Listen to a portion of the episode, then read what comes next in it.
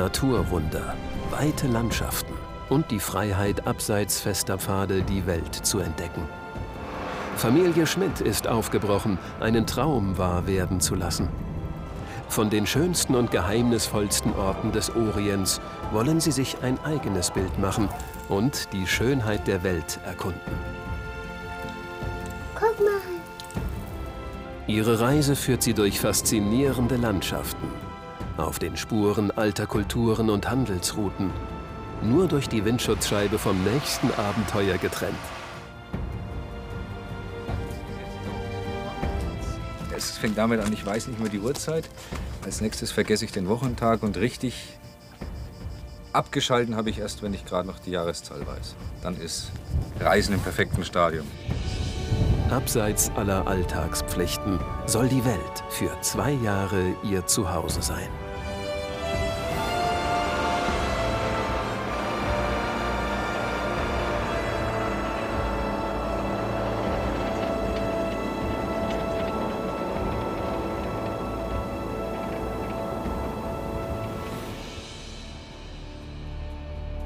Israel. Das kleine Land im Nahen Osten, etwa halb so groß wie die Schweiz, beeindruckt auf wenigen Quadratkilometern mit unterschiedlichen Landschaften und Klimazonen und lockt Familie Schmidt in ihr erstes Abenteuer. Vor wenigen Wochen haben Torben und Michaela ihren Alltag in Deutschland an den Nagel gehängt. Seither sind sie mit ihren Kindern Romy und Levi auf Tour. Ich möchte, dass meine Kinder sehen, dass die Welt quasi nicht nur aus der Stadt oder aus dem Dorf besteht, in dem sie leben, sondern dass die viel größer ist und dass ähm, ja, es so viele verschiedene Modelle gibt, wie Menschen leben und dass die Kinder einfach sehen, wie die Welt wirklich ist. Aus einem kleinen Dorf in Oberfranken sind sie aufgebrochen, die Welt zu entdecken. Den Nahen Osten, Russland, die Mongolei und China. Auf den Spuren der legendären Seidenstraße, einem Netzwerk antiker Handelswege. Gut 40.000 Kilometer in zwei Jahren. Noch ahnen sie nicht, wie anders diese Reise verlaufen wird. Die erste Etappe führt sie zum tiefsten begehbaren Punkt der Erde, dem Toten Meer, über 430 Meter unter Normal Null. Der Frosch, wie sie den selbst ausgebauten LKW liebevoll nennen, hat sie direkt ans Ufer des Salzsees gebracht. Ein magischer Ort, vor allem für die Kinder. Romy würde ja eigentlich eingeschult werden dieses Jahr. Wir haben eine Beurlaubung gekriegt vom Schulleiter und er hat gemeint, das ist die beste Schule des Lebens, was Sie jetzt die ersten zwei Jahre mit dem Kind machen. Und das sehen wir ähnlich. Also ich glaube, ein Kind versteht es einfacher, wie das mit dem Salzgehalt sich verhält, wenn es selber eben drin liegt und auf dem Wasser schwebt, als wenn man ihr das versucht, in einem Glas angerührt oder sonst irgendwie auf Textebene beizubringen. Der Salzgehalt des Toten Meeres ist mit gut 34 Prozent zehnmal so hoch wie in den großen Ozeanen. Oh, ist das schön. Durch seine hohe Dichte trägt das Wasser den menschlichen Körper außergewöhnlich gut. Er schwimmt, ohne sich zu bewegen. Um hier abtauchen zu können, bräuchte man gut 50 Kilogramm extra Gewichte. Entgegen seinem Namen ist das Tote Meer biologisch nicht tot. Allerdings beschränkt sich das Leben auf sogenannte Extremophile, auf Mikroorganismen, die in unmittelbarer Umgebung von Süßwasserquellen am Grund des Salzsees vorkommen. Einzeller, die an die hohen Konzentrationen von Kalium- und Magnesiumchlorid im Wasser angepasst sind. Inhaltsstoffe, denen der See seine besondere Heilkraft verdankt. Doch das Tote Meer ist in Gefahr. Obwohl es keinen natürlichen Abfluss hat, sinkt sein Wasserspiegel seit Jahren dramatisch. In den letzten 30 Jahren um rund 25 Meter. Vor rund 18 Millionen Jahren sah es in dieser Region noch anders aus. Durch die Verschiebung der Kontinentalplatten sank der Untergrund ab und der Jordangraben entstand. Über Jahrtausende sammelten sich hier Regen- und Flusswasser zu einem Gewässer, das das ganze Tal ausfüllte dem Lisansee. Vor 12.000 Jahren begann der zu verlanden. Zurück blieben der See Genezareth und das Tote Meer. Eine Ursache für die Trockenheit ist die Landwirtschaft. Als israelische Siedler in den späten 40er Jahren das Land urbar machen, graben sie dem Jordan, dem Zufluss des Toten Meeres, das Wasser ab, bauen Bewässerungskanäle und kilometerlange Pipelines, um der regenarmen Umgebung Erträge abzuringen. Ohne künstliche Wasserzufuhr würde es hier keine Früchte geben. Bis heute nicht. Von der Wasserknappheit erzählt auch die Karstlandschaft am südlichen Zipfel des Toten Meeres. Die Schmidts sind unterwegs im Gebirge, am Berg Sodom. Hier, wo nach biblischem Mythos Lots Frau zur Salzsäule erstarrt sein soll, verbirgt sich der Eingang zu einer der spektakulärsten Höhlen der Welt, der Malcham-Höhle.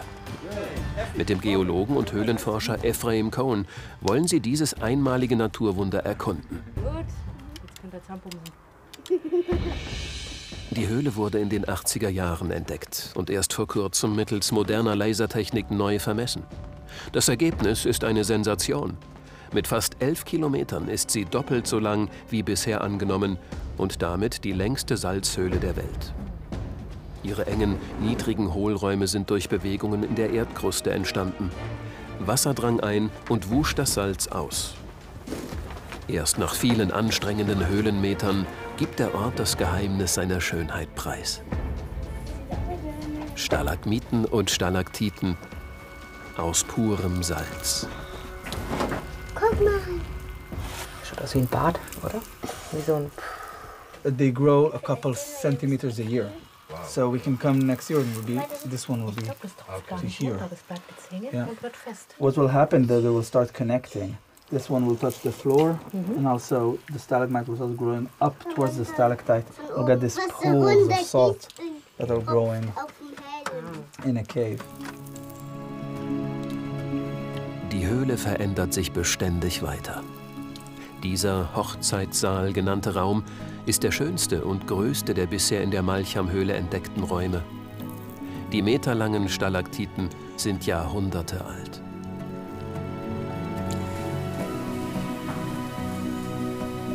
Salzhöhlen dieser Dimension entstehen nur in besonders trockenen Regionen der Erde. Ihre Wände bestehen zu fast 100 Prozent aus reinem Salz, überlagert nur von Staub.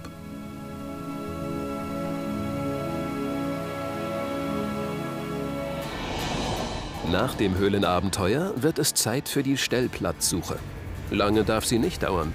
Von Sonnenuntergang bis Dunkelwerden sind es hier in der Wüste Negev kaum 20 Minuten. Es ist anstrengend reisen. Man muss sich so vorstellen, man bewegt sein Haus jeden Tag woanders hin. Man muss schauen, wo schläft man heute Nacht, was für Essen bekommt man wo. Also wir müssen uns jeden Tag neu orientieren und das ist natürlich auf Dauer ein bisschen anstrengend. In der Wildnis ist der Frosch die einzige Möglichkeit zu überleben. Da ist einfach alles, was man braucht. Hier sehen wir, wie viel Wasser wir haben. Hatten wir vorher nicht drin, da mussten wir mal reinlangen und schauen. Standheizung haben wir bisher noch nicht gebraucht zum Glück. Und hier oben alles, was an, an Solar reingeht, an Strom und was wir an Strom verbrauchen, um einfach die Batterie zu sehen. Hier unten sind eigentlich Lebensmittel, die wir täglich brauchen, alle schweren Sachen. Nudeln, Reis, alles, was eben nicht im Kühlschrank ist, verstauen wir da unten. Der Kühlschrank ist komplett aus Strom, also aus Sonnenkraft, wird durch einen Kompressor alles runtergekühlt. Wir schlafen quasi im Alkoven über dem Fahrerhaus. Und für uns ist das natürlich relativ schön. Jetzt haben die Eltern einen Rückzugsort, die Kinder haben auch ihren eigenen Rückzugsort und man hat doch ein bisschen Privatsphäre in diesem engen Raum. Mit jedem Kilometer, den die Familie vorankommt, wächst das Freiheitsgefühl. Es fängt damit an, ich weiß nicht mehr die Uhrzeit. Als nächstes vergesse ich den Wochentag und richtig abgeschalten habe ich erst, wenn ich gerade noch die Jahreszahl weiß. Dann ist Reisen im perfekten Stadium. Viele fragen mich immer, warum machst du das? Und eigentlich ist es ganz einfach zu beantworten. Das ist mein inneres Kind, das diesen Entdeckerdrang behalten hat. Ich liebe es einfach, wenn wir im LKW fahren und um die Kurve biegen und sehen, Mensch, jetzt schaut es wieder anders aus.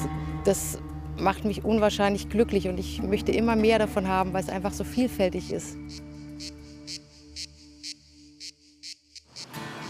Die Negev bedeckt mit gut 12.000 Quadratkilometern über die Hälfte Israels. Bevor die Schmidts sie durchqueren, müssen sie ihre Vorräte auffrischen und den Wassertank füllen. Wasser gibt es in einer nahegelegenen Autowerkstatt. In den LKW hat Torben einen Filter eingebaut, der aus fast jeder Quelle feinstes Trinkwasser macht. Mehr als 400 Liter passen in den Tank. Je nachdem, wenn wir duschen, reicht es ungefähr sagen, zwei Wochen. Und wenn wir jetzt sparsam sind und irgendwie draußen duschen oder irgendwie im Fluss baden, dann. Ich glaube, unser längstes war mal sechs Wochen, was wir mit dem vollen Tank ausgekommen sind. Die Schmidts wollen weiter. Nach Jordanien. Ihr Ziel? Das legendäre Wadi Ram.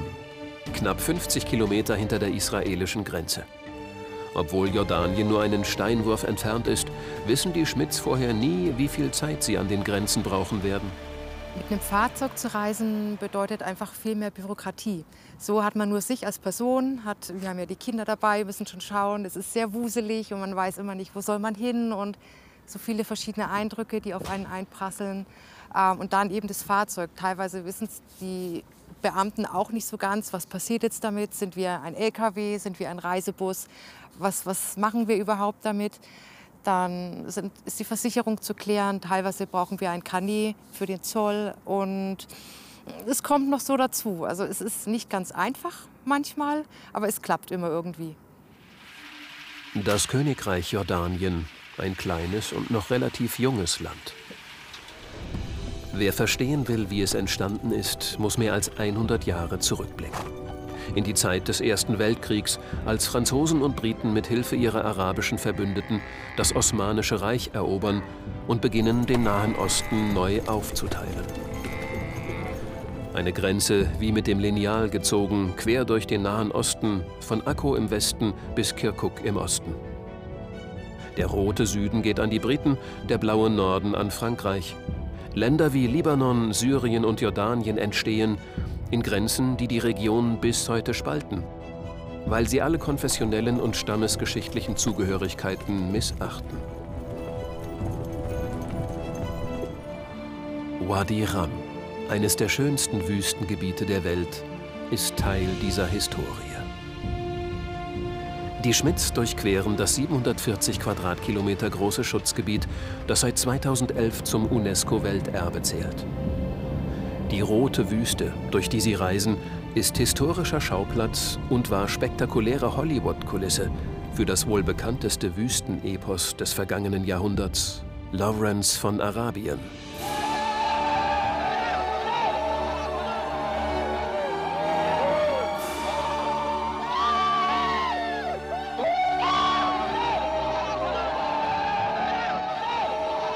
Der mit sieben Oscars prämierte Film wird 1962 im Wadi Ram gedreht. Er macht nicht nur seine Hauptdarsteller Omar Sharif und Peter O'Toole zu Stars, sondern verhilft auch dem Wadi zu Weltruhm. Der Film erzählt die wahre Geschichte von Lawrence von Arabien, der als britischer Geheimagent die aufständischen Araber gegen die Herrschaft der Osmanen anführt. Die Briten versprechen den Arabern ein eigenes Großreich, wenn sie mit ihnen gegen die Osmanen kämpfen. Doch am Ende der erfolgreichen Revolte bricht Großbritannien sein Versprechen und teilt die Herrschaft im Nahen Osten mit den Franzosen.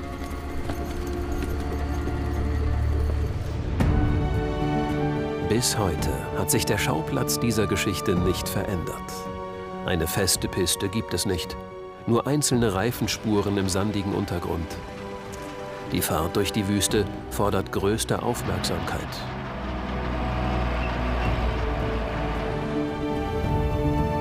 Und auf einmal geht nichts mehr.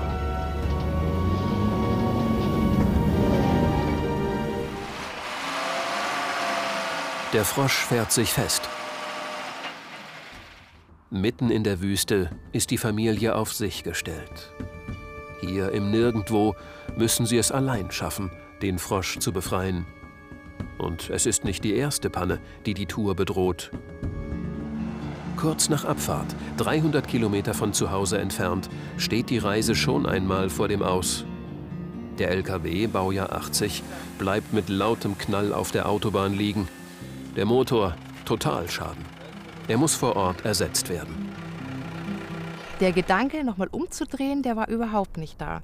Bei uns war es sehr, sehr wichtig, weil wir sehr viel Stress hatten mit der Vorbereitung, dass wir die Tür schließen, in den Laster einsteigen und losfahren. Damit hat für uns die Reise angefangen und soweit, sobald man von zu Hause weg ist, kann man sich darauf einlassen. Aufgeben ist auch in der Wüste keine Option. Mit viel Geschick befreien sich die Schmidts auch dieses Mal.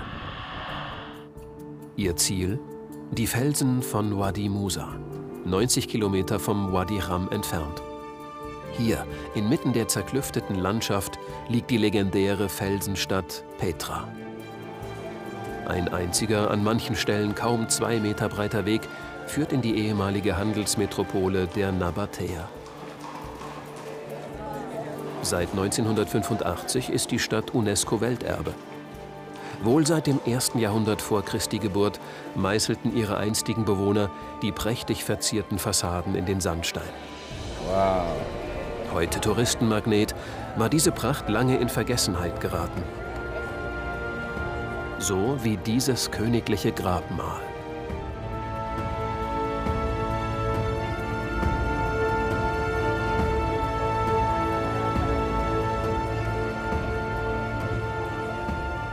Erst der Schweizer Johann Ludwig Burckhardt entdeckt Petra 1812 als Europäer wieder. Der Geheimagent und Orientreisende nennt sich Scheich Ibrahim ibn Abdallah. Er behauptet, Handelsreisender aus Indien zu sein, doch sein eigentliches Ziel ist die Entdeckung Petras. Und er hat Glück. Am Ende eines mächtigen Canyons findet er den Zugang zur antiken Felsenstadt. Burkhardts Aufzeichnungen sorgen in Europa für eine Sensation. Sein Bericht liefert den Beweis, dass die Hauptstadt der Nabatäer, das Atlantis der Wüste, wirklich existiert. In Europa gilt Petra als verschollen. Ein Ort, der nur in antiken Schriften erwähnt wird. Wenig ist von der Karawanenstadt bekannt, in der einst bis zu 20.000 Menschen leben und Handel treiben. Ihr Niedergang beginnt mit der römischen Besatzung im Jahr 106. Petra verliert an Bedeutung. Burkhard sollte Petra nie wiedersehen, doch den Ort hat er für immer dem Vergessen entrissen. Auch die Schmidts haben die Einsamkeit der Wildnis verlassen und besuchen die Felsenstadt. Oh, ist das schön, wenn man ein bisschen Platz hat, ha?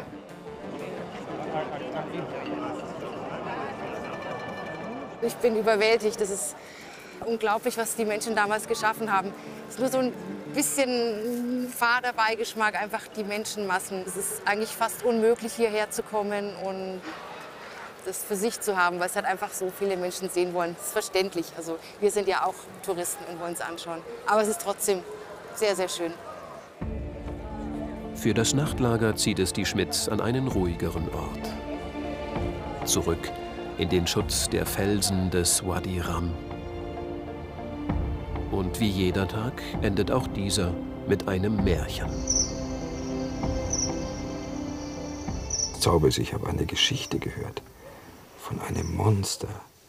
Keiner traut sich hin. Es lebt hinten, ganz weit weg in der Wüste.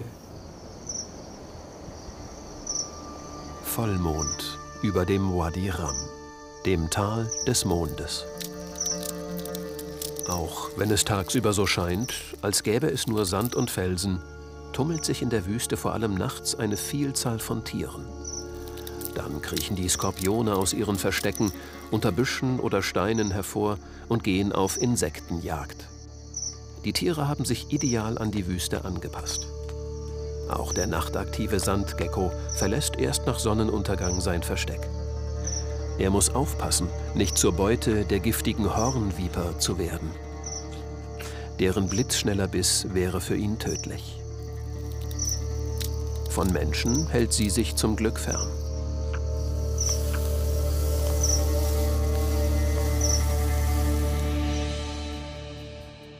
Am nächsten Morgen werden die Schmidts früh geweckt. Aus ganz Jordanien sind Reiter mit ihren Pferden ins Wadi gekommen, um am traditionellen Wüstenrennen teilzunehmen. Kurz nach sechs fällt der Startschuss.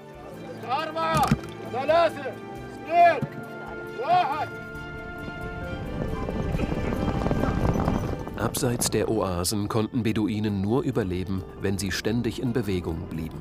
Dafür züchteten sie stolze Vollblüter, Araber, eine der ältesten Pferderassen der Welt. Ihre Hufe sind breit, damit sie nicht im weichen Wüstensand einsinken, dennoch können sie gut damit galoppieren.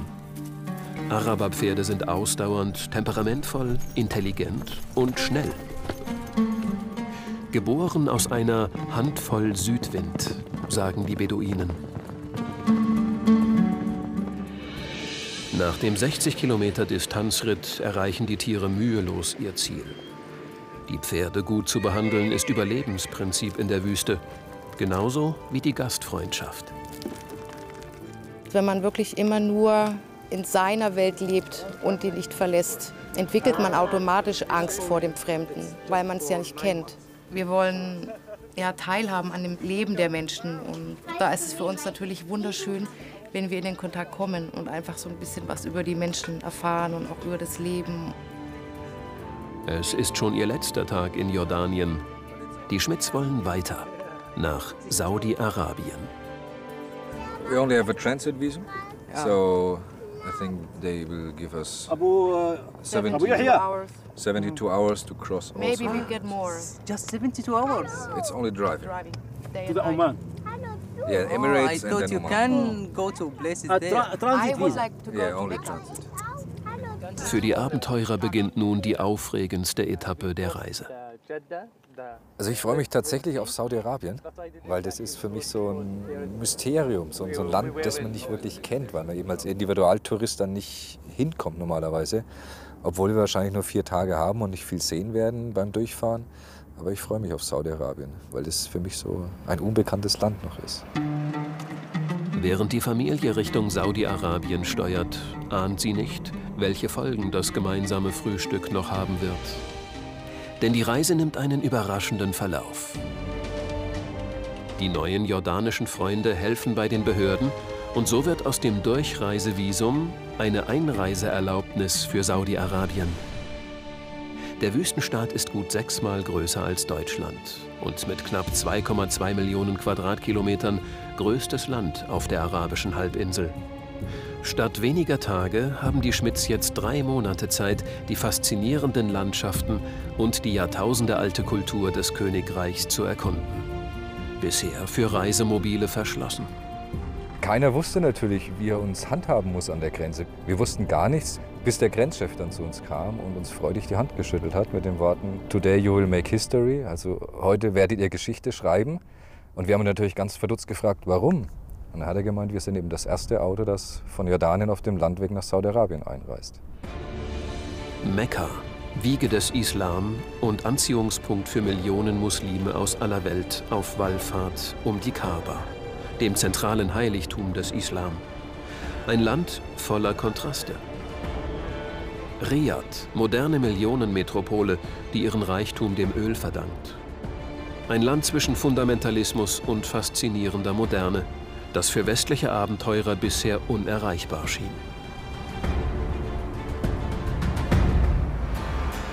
70 Kilometer von Mekka entfernt fahren die Schmidts ins Hedjas-Gebirge.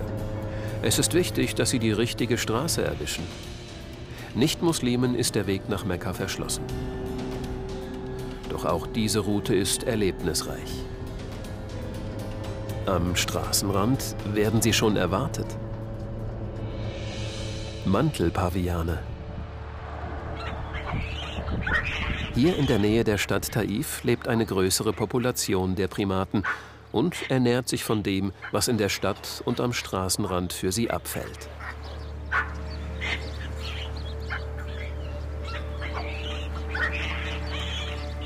Die Paviane, die leben in den Bergen. Sie kommen dann runter auf die Straße und schauen, was sie so zum Essen finden. Und wir haben uns dann erstmal neugierig beäugt und einer, der war dann ganz forsch, hat sich auf die Motorhaube gesetzt. Wenn man mal von so einem Männchen, von diesem Alpha-Tier die Zähne sieht, ähm, sollte man schon Abstand halten.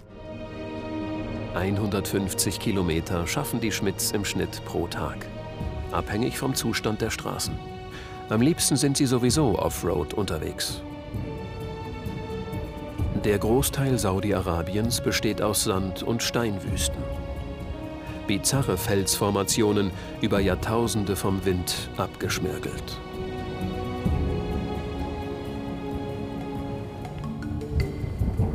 Auch hier dürfen Sie einfach anhalten, wo es Ihnen gefällt. Wir müssen die Kinder ein bisschen integrieren. Also wir können jetzt nicht sagen, wir stehen jetzt auf und fahren sofort los, fahren acht Stunden durch, sondern wir gestalten es einfach kindgerecht auch, dass die Kinder nicht zu kurz kommen, spielen können. Und da ist es halt einfach schwierig, es komplett zu planen. Also kann man schon machen, aber dann ist halt keine Freude mehr da. Das ist echt witzig. Sich frei und unabhängig zu fühlen, die vielleicht stärksten Eindrücke ihrer Reise. In der Wüste zählen nur die elementarsten Dinge. Und der transportable Gasherd sorgt dafür, dass es an fast nichts fehlt. Vermissen tun wir eigentlich Deutschland nur, wenn es um kulinarische Sachen geht. Also ich würde gern mal wieder eine richtig gute Bratwurst essen oder ein Schweinshaxen oder ein gutes Bier trinken. Aber man benötigt es nicht. Statt Alltagsleben im Einfamilienhaus beschränken sich die Schmidts auf das Notwendigste. Das macht den nicht wirklich umweltfreundlichen Dieselmotor mehr als wett.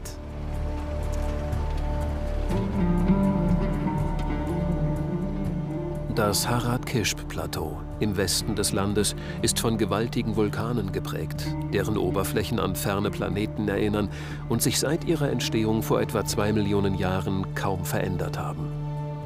Der Al-Waba-Krater ist einer der jüngsten, entstanden am Ende der letzten Eiszeit.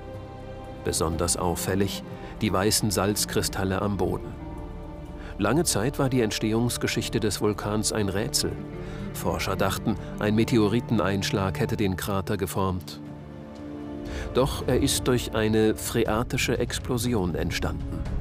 Dabei wird Wasser im Untergrund durch Magma oder heißes Gas so aufgeheizt, dass es zu einer plötzlichen Dampfexplosion kommt. Das Wasser verdampft schlagartig und sprengt sich seinen Weg zur Oberfläche frei. Das an die Oberfläche geschleuderte Gestein bildet den Kraterring. Eine Welt voll steiniger Naturwunder. So wie Edge of the World, der Rand der Welt. Ein Hochplateau, das aus etwa 160 Millionen Jahre altem Kalkstein besteht. Wer von hier oben nach Westen blickt, genießt einen spektakulären Ausblick. 100 Meter fällt die Klippe steil nach unten. Dort verläuft eine alte Karawanenroute, der die Schmidts weiter nach Süden folgen. Sie wollen ihr Winterlager in Oman aufschlagen. Das Sultanat im Südosten der arabischen Halbinsel ist fast so groß wie Deutschland, hat aber nur 5 Millionen Einwohner. Ihr Ziel liegt ganz im Süden, Salala.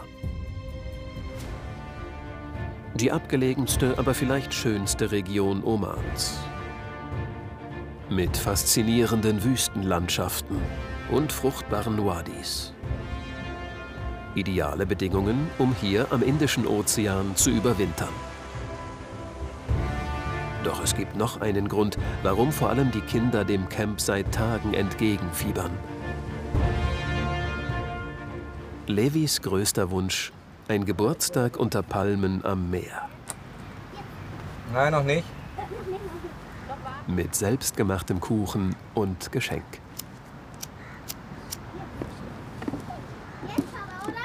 Ja, darf kommen. Uhu. Wow. Was gibt's denn da? Maggie. Wow. wow. Maggie, soll ich sie aufmachen? Mhm. Maggie, schau doch mal den schönen Kuchen an. Den Kuchen auspusten. Guck mal. Die vier musst du auspusten, so fest du kannst. Doch, alle Geburtstagskinder müssen Kerzen auspusten. Soll ich pusten für dich? Ich schaff's nicht. Hilf mir mal. Er fällt. Oh, die Spatzel.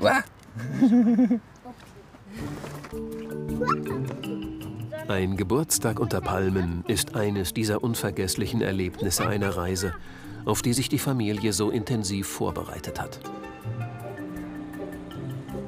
Auch auf den Alltag mit einem Schulkind. Romi, die Sechsjährige, hat täglich Unterricht. 9 plus 9. 9 plus 9, genau. Mhm. Jetzt haben wir das gleiche nochmal, aber mit einer Spalte noch mehr. Also dann wieder 2 plus 4, 2 plus 6, 2 plus 8. Ich bin sehr froh, dass es so gut klappt, weil umso leichter habe ich es natürlich. Ich bin nicht nur Mama und die sagt, räum auf und muss jetzt ins Bett und Zähne putzen und was man halt als Mutter alles so sagen muss. Jetzt kommt auch noch dazu, jetzt müssen wir Schule machen. Das ist manchmal nicht leicht. Der feste Standplatz am Traumstrand bietet die Chance, alles zu erledigen, was unterwegs liegen bleibt. Warmwasser fürs Wäschewaschen liefert der Dieselmotor des LKW.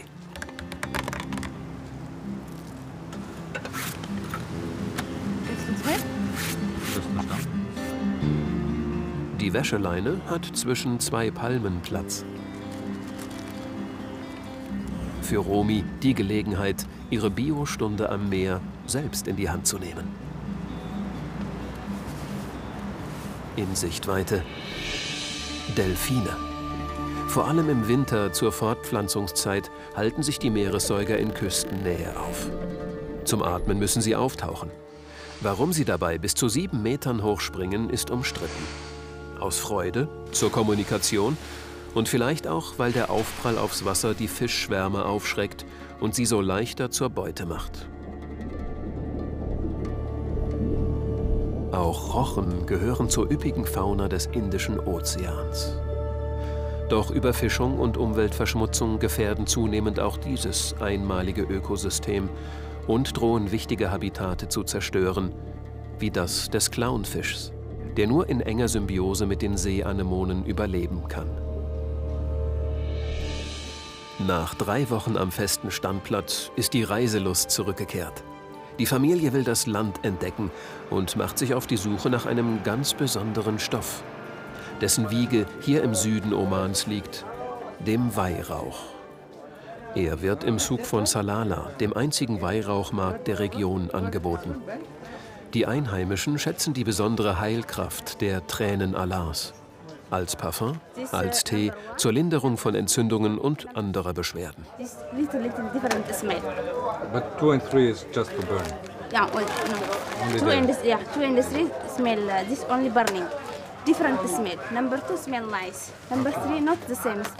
This Das weiße Gold machte den Süden der arabischen Halbinsel reich. Seinen Ursprung hielt man deshalb lange Zeit geheim. Vielleicht brachten die Weisen aus dem Morgenland von hier den betörenden Duft in die Welt. Die Schmidts sind auf dem Weg ins Dauphin-Gebirge, zur ältesten Weihrauchplantage der Region, 30 Kilometer nördlich von Salala. Kalkhaltiger Boden und die besonderen klimatischen Bedingungen sorgen dafür, dass die Weihrauchbäume hier besonders gut gedeihen. Seit Jahrtausenden sind die traditionellen Erntemethoden gleich geblieben. Aber nicht jeder Baum ist geeignet. Here we have an old uh, frankincense tree, like the ones we saw earlier were younger than 10 years old. So for them to give you the frankincense sap, yeah, they need to be more than 10 years old. And the way it's done, here I'll show you, is by scraping against the the tree, and you're basically taking the flesh away. And then, as you can see now, there's nothing here. And if you give it a few seconds, ah, you see the coming, yeah. white sap that comes through. It's really quick. But Yeah. it's not much. It's not much, so it takes time. The whole process is a long, long process. It takes three to four weeks, Okay. and then it gets hard. And then you can either, even in the first stage, you can come and pick it. But the more strikes you do, so the three phases, the better the quality of it and the value of it increases. Okay. Yeah. Erst die dritte Ernte des Baumharzes bringt hohe Qualität.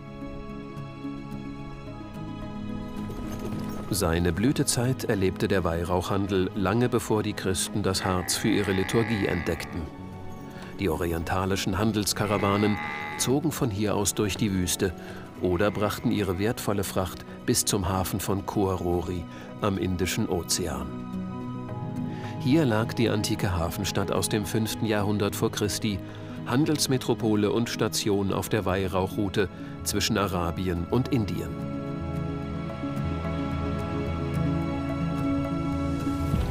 Die Hafenstadt lag auf einer Anhöhe und war komplett ummauert. Im Inneren befanden sich Tempel, Werkstätten, Lagerhäuser und Wohngebäude. Handel und Leben fanden auf den Dächern statt. Die kostbaren Waren wurden in den Häusern gelagert. Gewürze, Edelsteine und Seide aus Indien, Weihrauch aus dem Dauphin. Von hier aus gelangte der Weihrauch auf dem Seeweg in alle Welt, bis nach Afrika, Indien und China. Über Land führte die Weihrauchstraße nach Norden. Hier liegt die Rub al-Khali, die größte Sandwüste der Welt. Sie bedeckt große Teile der südlichen Hälfte der arabischen Halbinsel und zählt zu den schönsten Naturlandschaften der Erde. Hier ist Wasser kostbarstes Gut. Der grüne Frosch ist auf dem Weg zum Wadi Dabat, der wichtigsten Wasserquelle der Region, am Rande der Wüste. 100 Meter tief stürzt das Wasser aus dem Dauphin-Gebirge über Kalksteinklippen, bildet Becken und kleine Nebenarme. Nach vielen trockenen Wüstenkilometern willkommene Oase und Rastplatz für die Reisenden. Die Welt wird immer größer für uns, weil wir langsam unterwegs sind und auch diese ganzen Unterschiede sehen. Und man merkt eben auch, wie viel Zeit man braucht, um ein Land intensiv zu bereisen. Also nicht nur zwei, drei Tage da sein und mal reinzuschnuppern, sondern wirklich, man es ein bisschen kennenlernen will mit den Menschen und auch die Landschaft sehen will, das kostet Zeit. Und trotzdem ist immer der Reiz da, noch mehr zu entdecken und zu sehen. Hier gibt es das ganze Jahr über Wasser. Doch in den Sommermonaten von Juni bis September sorgt der Südwestmonsun für ein besonderes Schauspiel. Dann trägt der Karif, wie die Omaner den Sommermonsun nennen, einen feinen Wassernebel durch die Luft. Er legt sich über Bäume und Pflanzen, lässt die Temperaturen meist auf angenehme 25 Grad sinken und verwandelt das Wadi in ein üppiges grünes Tal mit einer beeindruckenden Artenvielfalt. Die Feuchtigkeit kann der auffällig gezeichneten Seidenspinne nichts anhaben. Die Fäden ihres feinmaschig gesponnenen Netzes sind auch bei Nässe besonders stabil. Die Tiere sind perfekt an die veränderte Umgebung angepasst. Die Grünfärbung des Chamäleons ist nicht nur Tarnung, sondern auch Ausdruck tiefster Entspannung.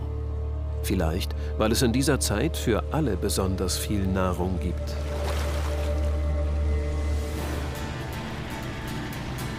Langsam und abseits fester Straßen nähern sich die Schmidts ihrer letzten Etappe in Oman. Fasaya Beach, dem schönsten Strand im Südwesten des Landes. Ihr Plan? Von hier aus nach Dubai, per Schiff nach Iran und dann über Turkmenistan in die Mongolei. Doch es ist Ende Februar und die Idylle am Meer trügerisch. Erste Meldungen erreichen die Abenteurer, dass sich ein gefährliches Virus auf den Weg gemacht hat und viele Länder ihre Grenzen bald dicht machen könnten. Man soll sich nicht zu arg auf die Route festlegen. Falls jetzt Iran ein Problem wird, verschiffen wir eben nach Mumbai zum Beispiel und fahren von dort aus in die Mongolei. Man muss flexibel bleiben. Wir beobachten einfach die Situation, wie es ist und sind jetzt aber auch nicht schockiert jetzt mit dem Coronavirus. Wir sind einfach ja, vorsichtig wie immer und ja, beobachten. Mehr können wir ja auch nicht tun.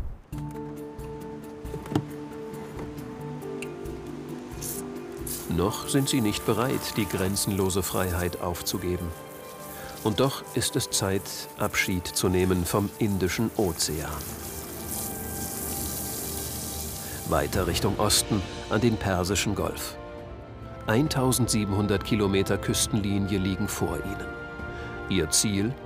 Dubai, Dort wollen sie die Verschiffung des LKW organisieren. Eine knappe Autostunde vor dem Ziel wartet ein letztes Abenteuer. Direkt an der Hauptstraße liegt eine geheimnisvolle Siedlung, die zum legendären Ort Al-Madam gehört. Einst bewohnt vom Stamm der Kutbi, ist das Sanddorf jetzt verlassen. Stück für Stück hat sich die Wüste die Häuser erobert. Warum die Bewohner ihr Zuhause im Stich ließen? Niemand weiß es genau. Mythen ranken sich um diesen Ort. Eine Legende sagt, dass seine Bewohner vor Djinns flohen, übernatürlichen Wesen. Wahrscheinlicher ist, dass Sandstürme die Siedlung unbewohnbar machten.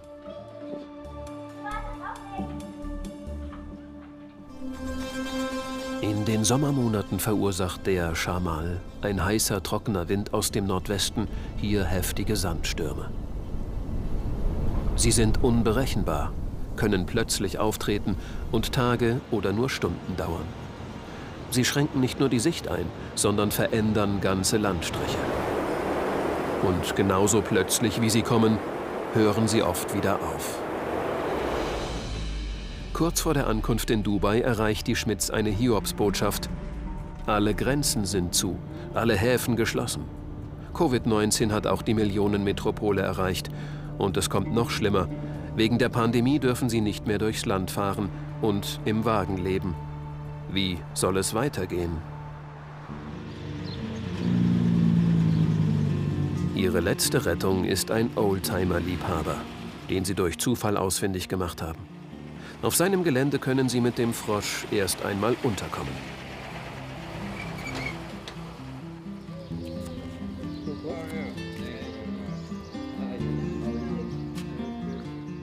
Kannten eine Situation, dass mal ein Land zu hat oder mal für eine Woche eine Straße gesperrt ist wegen Erdrutsch oder sonstigen.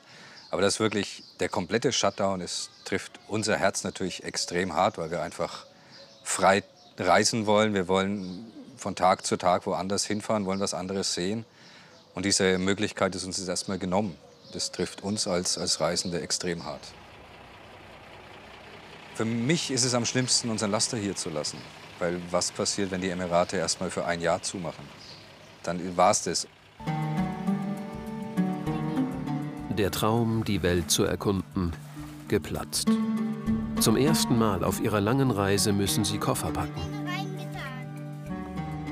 Die Krankheit hat uns eigentlich genau das genommen, was wir geliebt haben und warum wir reisen, die Freiheit. Und die ist gerade weltweit überhaupt nicht mehr da. Und das ist eigentlich so das Schlimmste, was uns jetzt ja, widerfährt. Nach mehr als 10.000 Kilometern steht der Frosch still. Ein ehemaliges Grenzschutzfahrzeug, das bis dahin alle Grenzen zu überwinden schien. Und mit ihm die Schmitz, die eine Reise voll faszinierender Erlebnisse hatten und einfach ihrem Traum von Freiheit gefolgt sind. Ein Traum, der weitergeht, wenn das Reisen wieder möglich ist.